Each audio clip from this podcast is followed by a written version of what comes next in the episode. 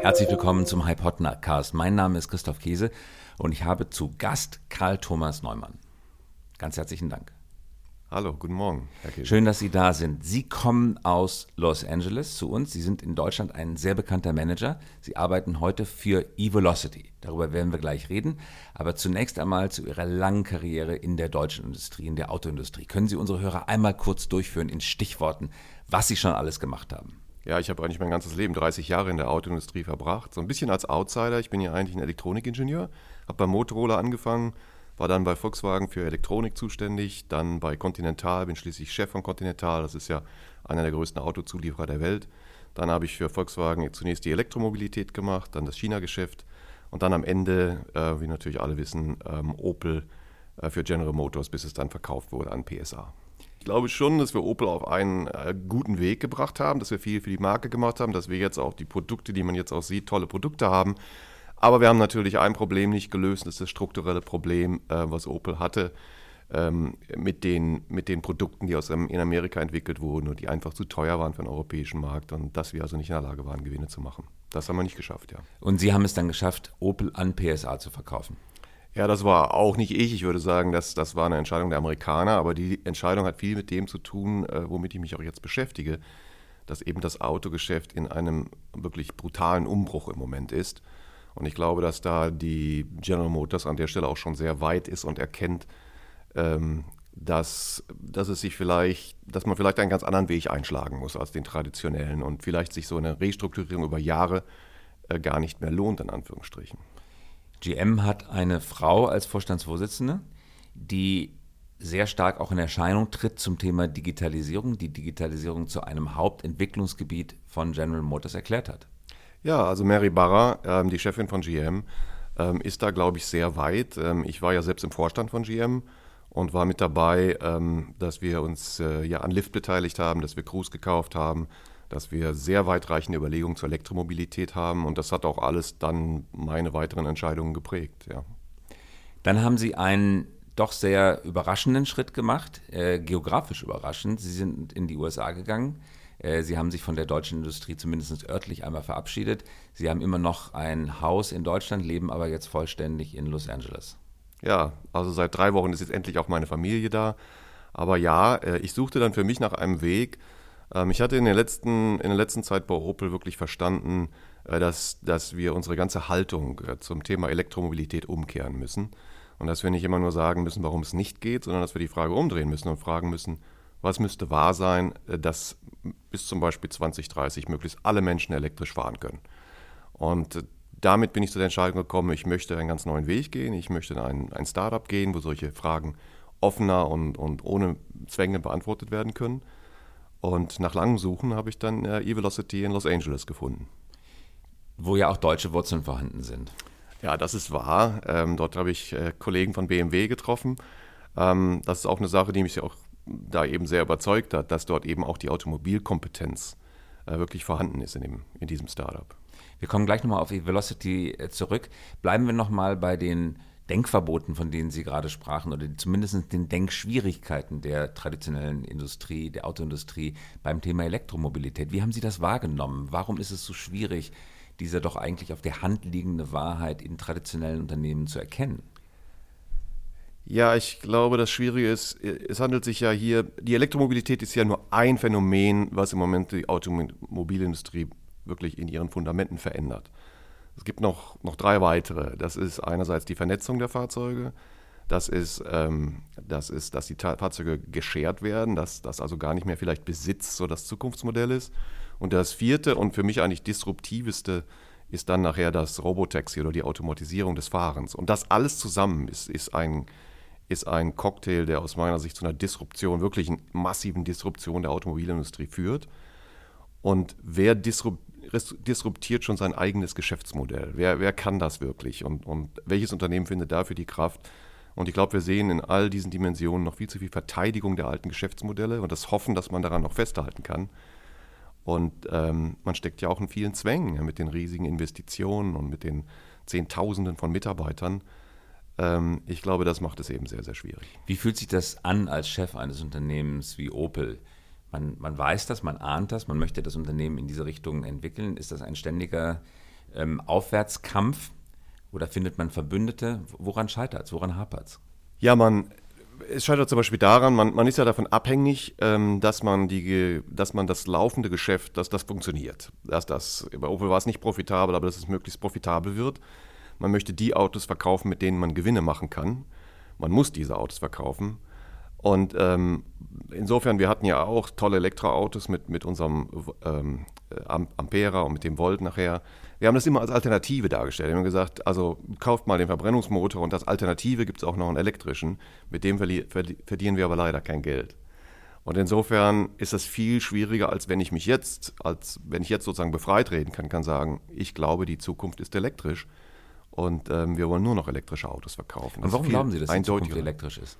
Ja, davon bin ich absolut fest überzeugt, ähm, weil ich glaube, man erkennt ja überall, man muss anerkennen, ähm, dass es in den großen Städten mit Verbrennungsmotoren so nicht mehr weitergeht. Das, äh, ich habe ja selber in Peking gelebt, habe es gesehen, ähm, dass man einfach nicht mehr atmen kann. Äh, man muss anerkennen, dass, dass es ja quer durch alle Schichten eigentlich eine Bewegung gibt, wo auch aus der Politik sehr stark gefordert wird. Wir wollen elektrisch, wir müssen die Reduktion in CO2 schaffen. Wenn Sie sich die Zahlen ansehen, ähm, dann werden wir überhaupt die CO2-Ziele nur erreichen können, wenn wir massiv auch beim Verkehrs, im Verkehrssektor reduzieren. Also ich bin fest überzeugt, dass die Elektromobilität die ausschließliche Zukunft mindestens erstmal in den Städten ist und für den Langstreckenverkehr wird es dann auch nach und nach kommen. Und Elektro bedeutet Batterie oder Brennstoffzelle oder vieles auf einmal? Das weiß ich nicht, aber ich glaube, das ist auch eine müßige Diskussion, sozusagen gar nicht erst anzufangen, weil man noch nicht weiß, wo es am Ende mal hingeht. Aber auch Brennstoffzellenfahrzeuge, das ist nur eine andere Form der Energiespeicherung, basieren ja auf einem elektrischen Antrieb. Und insofern alles, was ich heute tue, um Elektroautos zu entwickeln, äh, und die dazugehörigen Elektroniken und die Batterien. Das hilft mir auch, wenn ich dann irgendwann bei der Brennstoffzelle, wo ich noch nicht ganz sicher bin, aber wenn die dann zum Durchbruch kommt. Und wie empfinden Sie jetzt das Arbeiten in einem Startup? Äh, ja, das muss ich zugeben. Das ist äh, ungewohnt, weil ich bin natürlich gewöhnt, jetzt seit Jahren mit einem ganzen Vorzimmer zu arbeiten, sozusagen, wo mir zugearbeitet wurde und wo ähm, ich eigentlich fast nur noch die Entscheidungen treffen musste.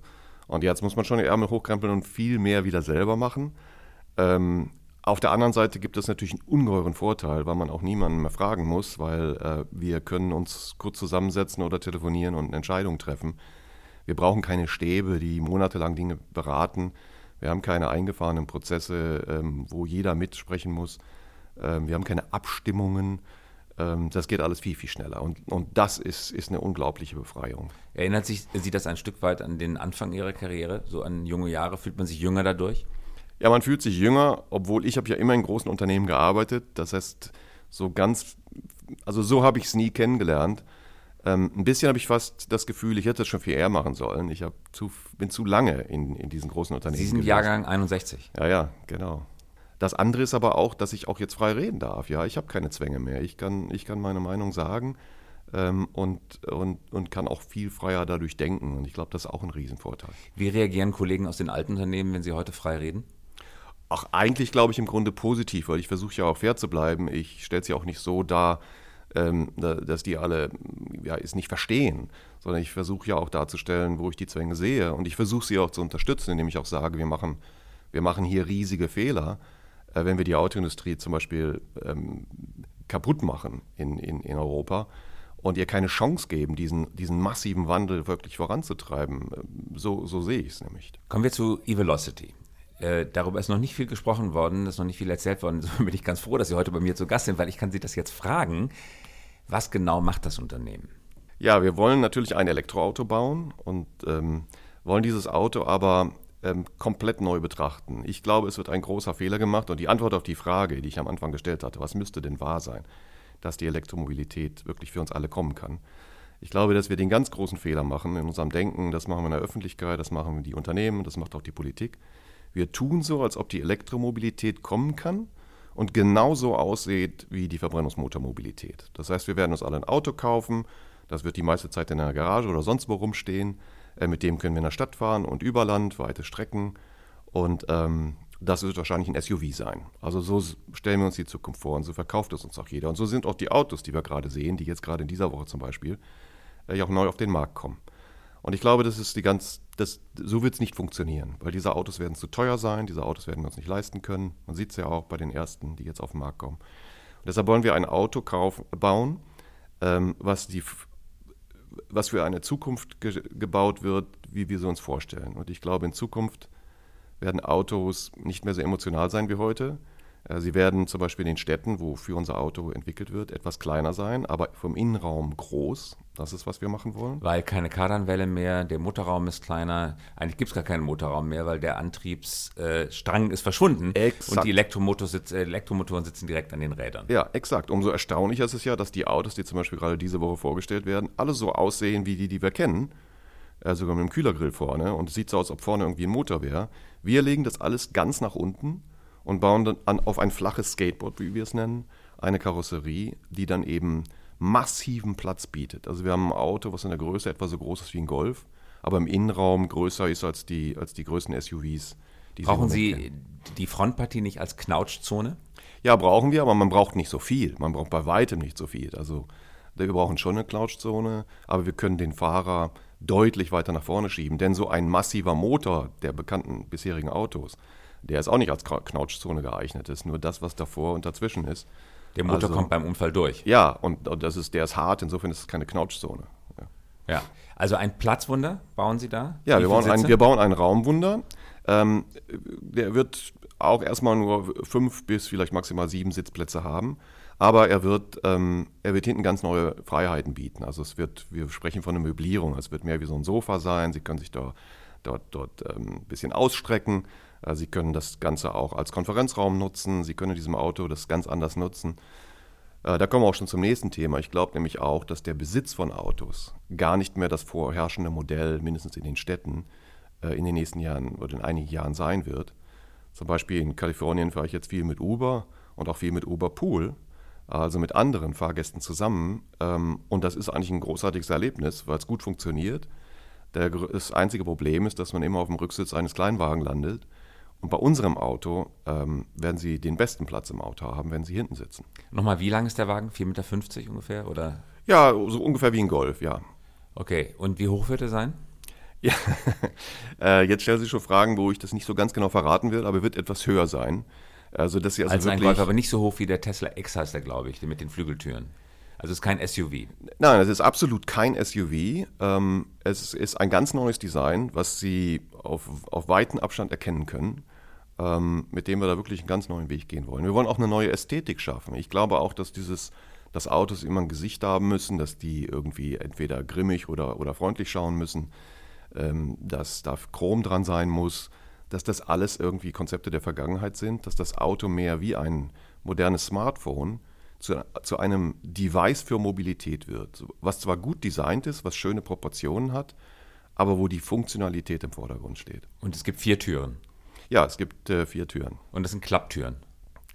ja, keine, äh, keine Wing Doors, nein. Keine, okay. Ja. Und Heckklappe gibt es ja auch noch? Heckklappe gibt es auch, ja. Ja. Und es wird vermutlich aerodynamisch optimiert sein.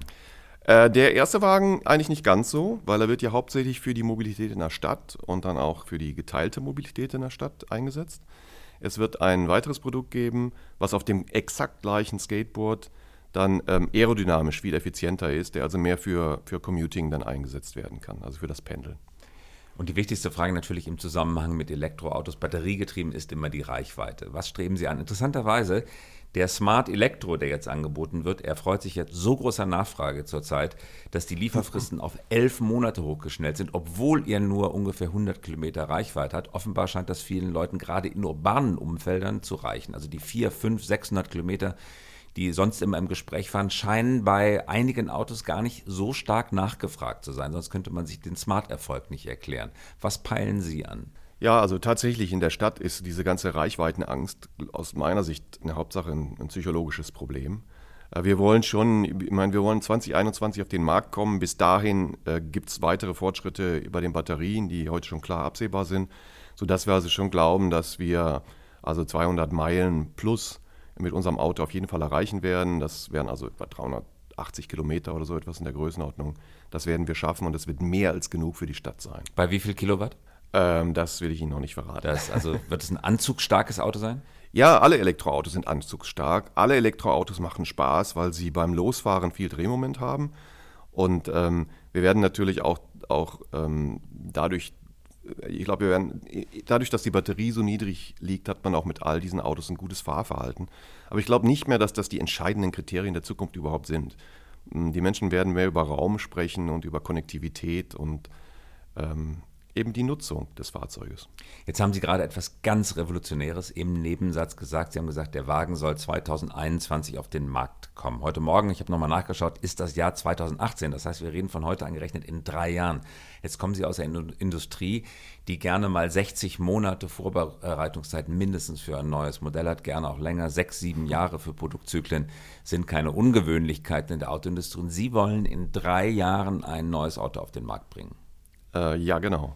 Und das wie, ist, soll das wie soll das gehen? Ja, das Sind ist, Sie selber ein wenig erstaunt? Na ja, ich bin erstaunt, weil ich, ich sehe ja, was wir für Fortschritte machen. Und ähm, es liegt aber daran, ich glaube, so ein radikales Auto, wie wir das jetzt entwickeln, ähm, da würde allein der Entscheidungsprozess in, in den Firmen, wo ich bislang gearbeitet habe, mehrere Jahre dauern. Und ähm, möglichst auch, möglicherweise auch einige Karrieren zerstören. Insofern, wir, können, wir konnten das sehr schnell entscheiden und ähm, wir sind jetzt ja, seit, seit, äh, seit Dezember letzten Jahres gibt es überhaupt die Firma erst. Wir haben unsere Autos fertig designt, äh, unsere Crashtests laufen. Wir werden bis zum Ende des Jahres einen fahrbaren Prototypen haben. Also das ist unvorstellbar im Vergleich zu dem, ähm, was ich bisher kannte. Jetzt rate ich mal den Preispunkt. Wahrscheinlich werden Sie den noch nicht verraten, aber 35.000 Dollar? Ja, den, den haben wir auch sogar schon gesagt. Also 35.000 Dollar. habe ich doch gut geraten. Aber, aber wir kommen immer mehr dazu. Ich meine, auch wir ähm, ertappen uns ja dabei, dass wir immer noch viel zu sehr in den alten Strukturen denken und deshalb solche Fragen noch mit Preispunkten beantworten. Im Grunde stelle ich mir vor, dass wir dieses Auto in der Hauptsache über Abonnementmodelle ähm, vertreiben werden. Das heißt, warum soll ich mir überhaupt noch ein Auto kaufen? Ähm, dieses große Investment machen, das Auto steht dann da die ganze Zeit, wird meistens nicht genutzt. Wenn ich in einer Großstadt lebe, ähm, gibt es nicht viel bessere Modelle für die Zukunft. Und da sind wir auf der Suche und ähm, glauben auch, dass wir neue Geschäftsmodelle brauchen, denn Elektroautos werden teurer sein. Wir können auch keine Wunder vollbringen. Auch wir werden ähm, eine relativ große Batterie haben, die relativ teuer sein wird. Und deshalb glaube ich, dass man mit den Margen, die heute in der Autoindustrie üblich sind und gebraucht werden, auch um dann äh, zum Beispiel über eine Händlerkette zu gehen und ähm, auch mit dem ganzen typischen Vertriebs- und Abschreibungsmodellen, wir brauchen Innovation auch im Geschäftsmodell, weil wir werden mit diesen Margen nicht mehr äh, die wird es nicht mehr geben in Zukunft. Und Geschäftsmodellinnovation bedeutet ja auch, dass man zum Beispiel die Batterie, die ja Energieträger äh, ist, äh, vielleicht auch gar nicht in den Kaufpreis des Autos mit einrechnet. Äh, beim Benziner ist das oder beim Dieselwagen ist es ja auch so, dass der Sprit, den man im Laufe des Lebens tankt, äh, nicht mit dabei ist. Also denken Sie daran, dass Sie das Auto ohne Batterie kalkulatorisch verkaufen und man die Batterie vielleicht auf anderem käuferischen Wege erwerben kann, mieten kann? Ja, wir denken mehr daran, dass man das ganze Auto mieten kann dass man das Auto abonnieren kann, zum Beispiel so, dass wir sagen, ich möchte das Auto also immer für mich haben, aber ich abonniere es, ich zahle eine monatliche Gebühr und wenn ich es nicht mehr haben will, gebe ich es zurück. Mit und wir schreiben es dann auch nicht mit, mit, bisher ist ja üblich, die Autos nach, nach zwei, drei Jahren mit 30, 40 Prozent abzuschreiben. Ähm, wir können zum Beispiel das Auto dann auch nochmal überholen, wir können, können das wieder in den, in den Vermietbetrieb geben. Wir brauchen einfach neue Modelle. Oder es gibt, wir haben in, in China, was ja ein wichtiger Markt für uns ist, mit vielen jungen Kunden gesprochen die, die benutzen ihr Auto ja gar nicht für den täglichen Commute. Die dürfen nach Peking oft mit ihren Kennzeichen gar nicht reinfahren und das wäre auch völlig äh, unpraktisch, weil sie keinen Park, Park, Parkplatz haben, Entschuldigung. Aber ähm, die Frage ist doch, wenn die dann das Auto nur am Wochenende benutzen, warum mieten sie es nicht nur am Wochenende oder abonnieren es nur für die Wochenenden? Und ich glaube, da brauchen wir ganz neue Modelle und die, die wird es auch geben. Gründen Sie eine eigene Bank-Tochtergesellschaft, um die Finanzierungsmodelle abzuwickeln oder nehmen Sie das in die Hauptfirma mit rein? Da, das müssen wir sehen, aber da muss man ja auch sehen, das Finanzieren von Autos ist ja auch nichts Neues. Also das machen ja die traditionellen OEMs heute auch schon, indem sie ja die, einen Großteil ihrer Flotte in ihren eigenen Banken, äh, indem sie die verließen, äh, in den Büchern haben. Ja, nun müssen sie dieses Auto ja auch bauen. Und das ist genau die Herausforderung, an der Elon Musk im Augenblick zu scheitern droht, äh, weil er die Mengen, die er versprochen hat, die er für seine Bilanz, für seine Umsätze braucht, nicht äh, produziert bekommt in der entsprechenden Qualität und Zeit. Äh, er hat alles versucht, das Werk in Fremont läuft nicht und es kommt auch nicht so richtig in Gang. Jetzt sind Sie in eine Gegend gegangen mit Ihrer Firma, die noch weniger Erfahrung mit der Automobilproduktion hat. Nordkalifornien weiß ja schon eigentlich gar nicht, wie man Autos baut. Jetzt gehen Sie nach in die Nähe von Hollywood, wo man vieles versteht, aber ganz bestimmt nicht den Automobilbau. Wie wollen Sie den Wagen fertig? Ja, das ist eine unserer Innovationen, dass wir sagen, warum müssen wir das Auto denn selber fertigen? Ähm, ich glaube, vieles wird hier disruptiert im Moment, aber nicht, wie ich Autos fertige. Ähm, und deshalb wollen wir auch, scheuen wir auch diese Investition und, und wissen, dass es genug Kapazität auf der Welt gibt und auch immer mehr Firmen, die sich darauf spezialisieren, Autos im Auftrag zu bauen und werden das genauso machen. Ich bin persönlich fest davon überzeugt, dass auch die Autoindustrie da einen Weg gehen wird, mittelfristig, wie wir das aus anderen Konsumerprodukten kennen. Also Apple beispielsweise, exakt. die Production-Free Company. Ja, sie brauchen hochskalierte Fertiger, die das auch wirklich können. Und die Kernkompetenz zum Fertigen, nämlich diese, diese Kostenoptimierung, dieses, dieses tägliche Optimierung des Details, ist etwas komplett anderes als die Kernkompetenz, die wir brauchen, wenn wir das Auto entwickeln und vor allem dann vermarkten ähm, wo wir, wo wir ähm, viel mehr auf Innovation und, und, und auf Schnelligkeit setzen müssen. Also vermutlich reden Sie mit Mary Barrow über Produktion bei GM und vermutlich auch mit Volkswagen. Kann, es sein, dass das bald in Wolfsburg vom Band läuft, das Auto? Nein, ich kann Ihnen nicht verraten, mit wem wir da gerade reden, aber das werden Sie relativ bald erfahren. Aber auf bestehenden Kapazitäten? Kann man das Auto auf bestehenden Linien bauen? Ja, natürlich kann man das auf bestehenden Linien bauen, wobei wir auch da einige Innovationen haben, weil wir eben glauben, dass, dass die Margen nicht mehr so sind, dass wir zum Beispiel eine Kunststoffkarosserie einsetzen, die auch äh, nicht lackiert wird, sodass wir also keine Lackieranlage brauchen und versuchen, die Investitionen eben maximal zu reduzieren. Und wenn sich dieser Trend durchsetzen sollte und Schule machen würde, dann hieße das ja, dass die Automobilindustrie in weiten Teilen dann, wenn, wenn das erfolgreich wäre, zum Lohnfertiger degradiert würde und damit auch ein Stück weit zu Commodity. Es ist ja vieles schon Commodity heute. Ich glaube, dass es beim elektrischen Fahrzeug auch noch mehr, ähm, die Tendenz noch mehr in diese Richtung geht. Äh, ich glaube schon, ähm, dass die Industrie sich in gewisser Weise spalten wird in diejenigen, ähm, die hervorragend produzieren können und, und, und höchst effizient sind ähm, und in diejenigen, die Innovation in den Fahrzeugen und in den Geschäftsmodellen betreiben. Also wie Apple und Foxconn. Die einen sind innovativ, die anderen bauen es. Welche Rolle wird Volkswagen einnehmen? Apple oder Foxconn? Ja, das weiß ich nicht und ich will auch nicht über einen spezifischen Wettbewerber reden, aber ich glaube, im Idealfall, wenn die Transformation gelingt, würde, würden sie beide Rollen einnehmen. Ähm, ich glaube, dass eine Lösung sein kann, dass man sich eben wirklich spaltet in eine Produktionsfirma und in eine, eine Marketing- und, und Geschäftsmodell Innovationsfirma. Und genau das scheuen die meisten Automobilunternehmen natürlich äh, ja. wie der Teufel das Weihwasser. BMW, das stolze BMW, Aufspaltung in Produktionsfirma und Designfirma scheint heute völlig unvorstellbar. Glauben Sie, es gibt da keinen Weg drumherum? Ich persönlich glaube, es gibt da keinen Weg drumherum. Weil ich glaube nicht, dass ich morgens sozusagen hocheffizient Autos bauen kann und, und sozusagen das Modell des Verbrennungsmotors noch so lange ausmelken kann, wie es irgend geht und nachmittags äh, komplett neue Geschäftsmodelle und neue Fahrzeuge entwickeln kann. Ich sage Ihnen mal ein Beispiel. Wir hören viel von diesem autonomen Fahren. Und ich hatte eben gesagt, das ist für mich das ultimativ disruptive Erlebnis äh, oder Ereignis. Ähm, wenn es hier in Europa wird das ja oft so gesehen, als ob das sozusagen die S-Klasse ist, wo man mal das Lenkrad wegschiebt und sich dann äh, zeitungslesend entspannen kann. Ähm, in Amerika und auch in China werden diese, wird diese Technologie ja als die Technologie für das Robotaxi gesehen, die also nicht von oben kommt, sondern von unten.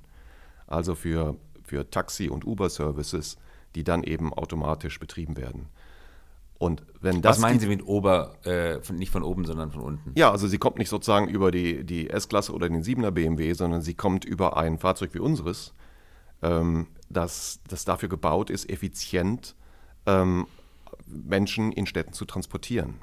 Und wo der Fahrer nur durch einen Roboter ersetzt wird. Und das Interessante bei dem Gedanken, den Sie gerade schildern, ist, dass es für jemanden wie Uber viel leichter ist, das autonome Auto einzusetzen, als für ein großes Haus wie BMW oder Mercedes beispielsweise. Begründung, Uber kann unterschiedliche Strecken aussuchen, von denen Uber weiß, dass diese Strecken relativ gut funktionieren und vermessen sind und das Auto dort eben performt. Also entweder mitten in Manhattan, aber eben nicht in Brooklyn. Äh, und äh, wenn man ein Generalautomobilbauer ist, BMW, Audi, dann muss man dafür sorgen, dass dieses Auto eben universell einsetzbar ist, also technologisch viel komplexer, weil man viel mehr Fahrsituationen zu bewältigen hat. Teilen Sie diese Hypothese, dass es eigentlich für die äh, Sharing-Flottenbetreiber viel einfacher ist, autonome Autos in der Praxis auszuprobieren? Ja, die, die teile ich absolut. Ich glaube, wir machen da einen ganz großen Fehler. Wir haben uns ja diese Einteilung gegeben von Level 0, also ich steuere selbst bis zu Level 5, äh, komplett ähm, das Auto, was komplett autonom fährt. Und ähm, wir diskutieren hier sehr viel, was überhaupt möglich ist. Und ich glaube, Level 5 sozusagen in jeder Ecke der Welt, das, das wird wirklich noch viele, möglicherweise Jahrzehnte dauern. Aber Level 5, also das vollautomatisierte Fahren, in einem begrenzten Bereich, in einem ähm, besser bekannten Bereich, möglicherweise auch in bestimmten Teilen von, von Städten, das wird schon viel eher möglich sein. Und äh, da glaube ich, ähm, dass, dass eben diese Fahrdienste da als erste äh, wirklich die Anwendung haben werden. Und der wirtschaftliche Anreiz ist eben riesig. Der ist eben riesig, weil ich den, den Fahrer sozusagen hier ersetzen kann durch, durch einen Roboter und damit diese Dienste, die ja heute schon, schon auch vom Angebot für den Kunden extrem attraktiv sind, noch viel attraktiver werden. Zu einem Punkt, wo die natürlich auch wieder zum Zehntel Problem. des Preises oder wo wird der Preis hingehen? Nein, der Preis wird nicht zum Zehntel gehen, der wird sich vielleicht zur Größenordnung halbieren. Ähm, aber das ist ja auch schon mal ein Wort. Ja, und das ist ja auch heute, und darüber müssen wir auch reden, das ist ja auch heute schon ein Problem. Weil auch heute ist, ist, ist so ein Dienst wie Uber so attraktiv, dass wir im letzten Jahr 18 Prozent weniger Menschen in New York in den Nahverkehrsmitteln hatten, weil die Menschen mit Uber fahren.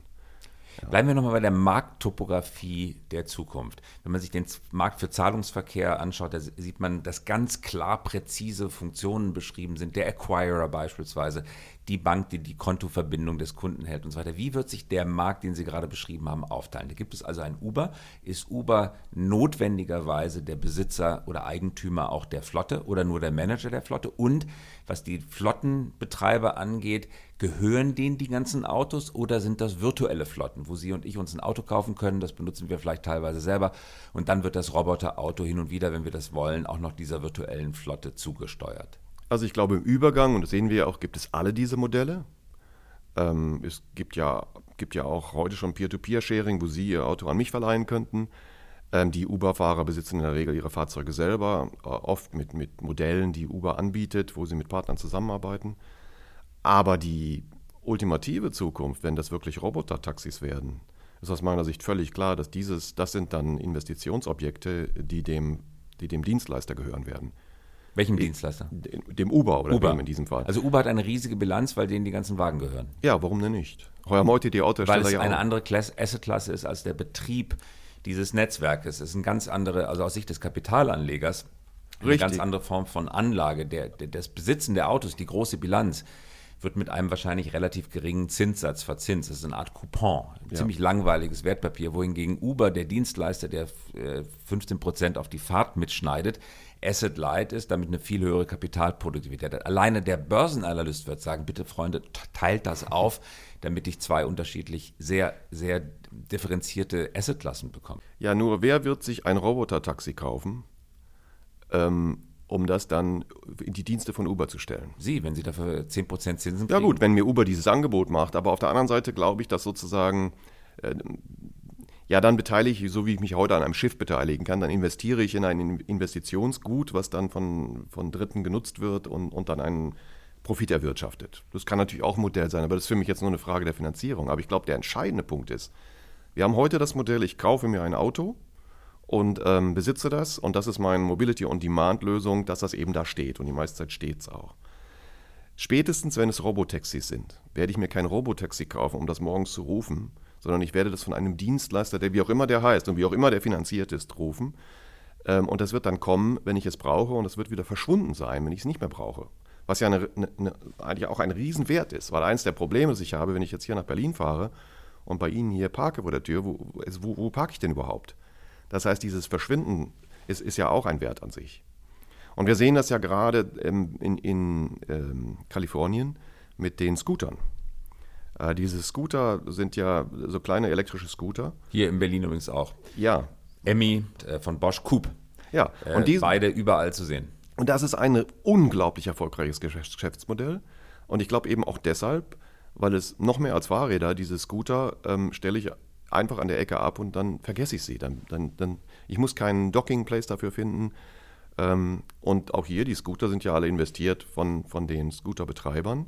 Man hat hier wiederum großartige Modelle gefunden, wie die zum Beispiel gecharged werden können, nämlich wiederum durch die User, die die abends mit nach Hause nehmen und gegen eine Gebühr zu Hause chargen. Das heißt, ich glaube, es wird viele Geschäftsmodelle geben, aber einen Scooter mir selber zu kaufen, das würde ich mir zweimal überlegen, weil dann muss ich ihn immer mit mir rumtragen.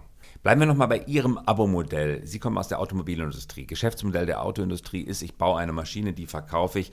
Ich weiß gar nicht, wer der Kunde ist, weil meistens gebe ich das an den Händler ab. Der Händler gehört mir meistens gar nicht. Der Kunde, der das Auto kauft, wird Kunde des Händlers. Ich selber als Mercedes weiß gar nicht, äh, wer das ist. Ich kaufe ein Auto zwischen 30 und 130.000 Euro, stecke den Schlüssel rein, drehe um und der Autoproduzent weiß gar nicht, wer der Nutzer ist. Sehr im Unterschied zum Android-Handy. Ich kaufe bei Samsung ein Android-Handy und obwohl ich mit Google eigentlich gar nicht in eine Geschäftsbeziehung trete, beim Onboarding, beim Anschalten des Handys fasst Google alle meine Daten, meine Identität ab, obwohl ich eigentlich mit Google als Käufer gar nichts am Hut habe. Jetzt müssen Sie radikal umdenken und ein Abo-Modell aufbauen, also versuchen, eine persönliche, belastbare Dauerschuldbeziehung mit Konsumenten aufzubauen. Radikale Wende, für Sie auch persönlich. Wie gehen Sie das an? Also Sie, Sie haben komplett recht, das ist eine radikale Wende und ähm, wir müssen uns komplett anders verhalten, als sich Autohersteller bislang verhalten haben. Ähm, ich meine, es ist relativ einfach. Wir werden, wir werden unsere Autos nicht über eine Händlerstruktur verkaufen. Ähm, wir, Direktvertrieb. Wir werden einen Direktvertrieb machen. Im Internet. Wir werden, ja, und wir werden auch da, wie gesagt, wir wollen ja auch das Thema Vertrieb neu erfinden und sagen, vielleicht am besten wäre es uns gelingt, komplett in, in Abo-Modelle zu gehen. Und ähm, da werden wir auch mit Partnern zusammenarbeiten, die sowas können, weil auch hier, wir wollen das ist nicht nur die Produktion, die wir outsourcen, sondern wir wollen so lean wie möglich sein und uns auf das konzentrieren, was wir am besten können. Und ähm, ja, ich glaube, eine Hauptinnovation liegt genau da in diesem Feld, was Sie da gerade ansprechen und wie man das macht. Und alle Antworten darauf haben wir auch noch nicht. Hier sitzen Sie in Hollywood wahrscheinlich, oder nicht in Hollywood, aber in Los Angeles, wahrscheinlich nicht durch Zufall. Wir sehen ja, dass es gerade in Kalifornien gelingt, ganz neue Formen der Kundenbindung zu bauen. Das beste Beispiel das kommt nun aus Seattle, aber ganz stark geprägt auch durch den kalifornischen Geist, ist natürlich Amazon Prime. Eigentlich ein äh, Subventionsmodell für Postpakete, damit die Leute häufiger bestellen. Der Durchschnittsbon bei Prime ist höher als beim normalen Amazon-Kunden, aber mittlerweile auch ein Entertainment-Angebot. Also Entertainment wird genutzt, um die Abonnenten bei der Stange zu halten. Reden Sie auch direkt über Serien, die nur für Ihr Auto produziert werden, die man äh, sozusagen nur bei Ihnen bekommt, die im Abo fest mit eingebaut werden? House of Cards nur bei eVelocity? Nein, denn ähm, wir sehen uns wir sehen uns eigentlich nicht so sehr als Service Provider. Also wir werden nicht, das, das Abo wird sich mehr um das, auf das Fahrzeug beziehen als auf den Dienst. Und ich glaube, hier wird es sehr interessant an dieser Stelle. Wir, wir sehen ja heute, dass bei den, bei den Firmen, wo ich bisher gearbeitet habe, dass die Autohersteller versuchen, diese Kundenbeziehung jetzt herzustellen. Und sie haben ja auch eine gewisse Chance, weil zum ersten Mal gibt es ja jetzt diese ganzen Online-Dienste im Fahrzeug und der Kunde registriert sich beim Autohersteller. Ähm, was zu, einem großen, zu einer großen Auseinandersetzung äh, mit den Händlern führt, weil die zum ersten Mal müsst, wird die Adresse geteilt. Ähm, ich glaube aber nicht, dass dieses Modell auf Dauer gewinnen kann weil wir haben ja alle schon eine Kundenbeziehung in der Tasche und auf unserem Smartphone, mit wem auch immer, mit Apple, mit Google, mit, mit Amazon. Und ich glaube, dass genau diese Beziehung dominieren wird und dass wir überhaupt keine Chance haben als Autoindustrie mit den Volumina, die wir haben, ähm, das, ist ein hartes, das ist ein wirklich hartes Wort, was Sie ja, jetzt gerade aussprechen, weil das widerspricht wirklich gerade dem modernen Trend, der hier jetzt auch zum Glück, muss ich sagen, ausgebrochen ist. Aber das Volumen, das Sie ansprechen, Volkswagen 10 Millionen Einheiten, Daimler über, zweieinhalb, über 2 Millionen Einheiten, Audi ähm, bei Volkswagen mit eingerechnet 2 Millionen Einheiten, BMW ungefähr genauso. Das klingt viel, ist aber mit der Smartphone-Ökonomie Smartphone verglichen nichts. Gar nichts. Installationsbasis ja. ist viel zu gering, Und um dann Masse macht auch, aufzubauen. auch jeder seine eigene Lösung. Es ist, es ist, Im Vergleich ist es wirklich fast nichts. Und ähm, deshalb äh, werden wir, unser Auto wird in dem ganzen User-Interface extrem schlank sein wir werden darauf bauen, dass Sie eigentlich Ihre Musik, Ihre Navigation, Ihre Konnektivität über das Smartphone mit ins Auto bringen und dass nicht unser Auto Ihnen die zur Verfügung stellen wird. Also, also auch das ist eine weitere radikale ähm, Veränderung in unserem Modell. Das finde ich jetzt hochinteressant. Die Autoindustrie aus meiner Beobachtung ist durch zwei ganz wichtige Phasen gegangen. Die erste Phase war, wir bauen unsere eigenen Navigationssysteme, die sich als komplett dysfunktional herausgestellt haben. Die sind längst nicht so gut wie das, was auf den normalen Smartphones läuft. Dann die zweite Stufe war, dass man die äh, Smartphones freischaltet und mit Apple Play und so weiter auf dem Bildschirm des Autos sehen kann. Dritte Stufe, drei Stufen hätte ich sagen sollen, nicht zwei. Dritte Stufe ist, dass man sich davon emanzipiert und sagt, wir müssen selber Plattformbetreiber im Auto werden, wir können die nicht einfach durchschalten. Und jetzt kommen Sie, und das ist der aktuelle Trend, damit beschäftigen Richtig. sich gerade die deutschen Premium-Hersteller. Und jetzt kommen Sie und sagen, Segel streichen, einpacken, keine Chance. Wir schalten die direkt durch, lass uns auf andere Sachen konzentrieren. Ist das, empfinden Sie das selber als Kapitulation? Nein, also ich, das empfinde ich, ich, ich habe ja genau in diesem Feld wirklich äh, die letzten 30 Jahre gearbeitet und ich empfinde das ähm, mittlerweile als, als Realismus. Ich glaube auch, ähm, es, ist, es wird ja sogar zur Belastung mittlerweile. Wenn, wenn ich jetzt hier einen Mietwagen fahre, und muss mich an so ein User-Interface gewöhnen, muss lernen, wie man das bedient. Das möchte ich doch gar nicht mehr. Ich, ich möchte nicht diese Komplexität. Ich hatte früher eine Hi-Fi-Anlage zu, zu, Hause mit, mit sechs Geräten übereinander, wo ich mich über die tollen blauen Displays gefreut habe und das alles gelernt habe, wie man das bedient. Heute habe ich Sonos-Speakers und verbinde es mit meinem Phone. Und ich glaube, das, das ist auch immer mehr, bei immer mehr Produkten um uns herum sehen wir das. Ähm, dass sozusagen das User-Interface auch abgenommen wird von dem Produkt und in das Phone verlagert wird. Und ich glaube, das muss man einfach anerkennen. Ja, und das wird natürlich zu einem ganz anderen Geschäftsmodell. Im besten Fall gelingt es Ihnen dann jetzt, sozusagen wie bei einem guten Smartphone, ein gutes Device zu machen, auf dem andere Services machen.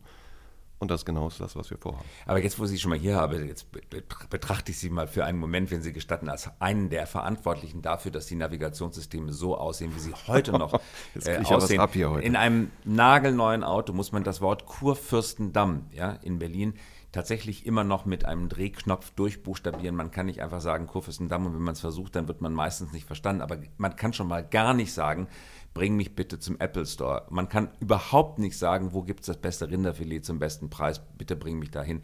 Da sind äh, gefühlt 10, 15, vielleicht sogar 20 Jahre Entwicklungsrückstand. Noch immer, wenn man um die Kurve fährt, wird die Wende des Bildschirms des Autos nicht ruckelfrei dargestellt. Es gibt immer noch keinen stufenlosen Zoom. Es sind immer noch keine aktuellen Informationen in die Karte eingetragen. Wie konnte es der Automobilindustrie passieren, so dysfunktionale Navigationssysteme zu bauen? Ganz so würde ich die Kritik jetzt, jetzt nicht stehen lassen und würde sagen, es gibt da schon auch mittlerweile sehr gute Systeme. Aber man kann ihm nicht Schritt halten. Das war schon immer das Problem. Man baut ein Auto und, und, selbst, ich glaube, es gibt auch im Moment Beispiele, wo es im Moment jetzt gerade ziemlich gut gelungen ist, aber wo es wahrscheinlich in ein, zwei Jahren wieder extrem alt aussieht. Man kann nicht Schritt halten. Die Investitionsmöglichkeiten sind nicht da. Ja, selbst, also die, die Finanzierungsmodelle, die in der Internetökonomie gelten, dass wirklich Milliarden in neue Geschäftsmodelle investiert werden, ohne dass überhaupt jetzt eigentlich schon klar wird, wie man damit jemals wirklich daraus ein positives Geschäftsmodell wird, die hat die Autoindustrie nicht. Und sie hat nicht die Volumina und sie hat nicht die Softwareingenieure. Ähm, sie hat ja jetzt schon einen großen Schritt gemacht. Sie standardisiert ja schon. Zum Beispiel die Chips, die wir heute in diesen Head-Units, wie sie heißen, beim Auto haben, sind genau die gleichen, die wir in Smartphones haben. Es sind exakt die gleichen. Nvidia, Qualcomm, oder? Ja, genau, Qualcomm, Nvidia, weil niemand die speziell fürs Auto entwickelt. Und das Auto kriegt immer nur jede zweite Generation, weil sonst lohnt es sich nicht, die fürs Auto so, sozusagen die müssen ja gehärtet werden, um im Auto arbeiten zu können. Also man ist immer hinterher, per, per Definition. Und ähm, ich halte es für einen aussichtslosen Kampf. Natürlich ist es ein Kampf, der erbittert geführt wird, weil, wie Sie eben gesagt haben, die Zukunft liegt ja in der Kundenbeziehung und in den Diensten. Und deshalb möchte man die unbedingt gewinnen und hasst eigentlich dieses Android-Auto und, und, ähm, äh, und, und Apple CarPlay aber der Kunde will es halt haben. Ich finde es hochspannend, dass Sie sich mit der Frage auseinandersetzen, weil aus dem, was Sie gerade sagen, folgt ja, wenn das so ist, müssen wir ja trotzdem ein Modell finden, wo wir A, eine Kundenbeziehung aufbauen und B, in einem Abo-Modell noch Geld verdienen. Also sie setzen ja sozusagen darauf, dass es ihnen gelingt, neben den Navigations-, Entertainment-Diensten etc eine andere Form von interessanter Dienstleistung für den Kunden aufzusetzen, wo er seine Adresse für hergibt, seine Kontobeziehung, seine Kreditkarte hinterlässt und eben äh, dauerhaft bei Ihnen Kunde wird. Und das ist ja äh, wiederum in sich eine große Herausforderung. Das ist, das ist richtig, aber nochmal, ob er wirklich am Ende bei uns Kunde wird oder sogar noch bei einem Dienstleister, der zwischengeschaltet ist, ob wir das Auto sozusagen als Device an einen Dritten verkaufen.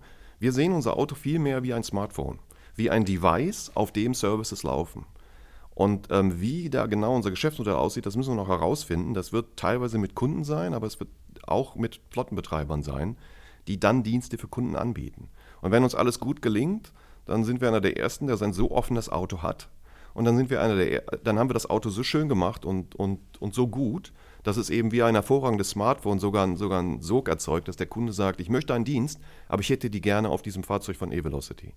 Dann wären wir erfolgreich. Und jetzt weiß ich schon, Ihre nächste Frage ist ja, aber die Zukunft liegt doch in den Diensten, warum baut ihr überhaupt noch ein Auto?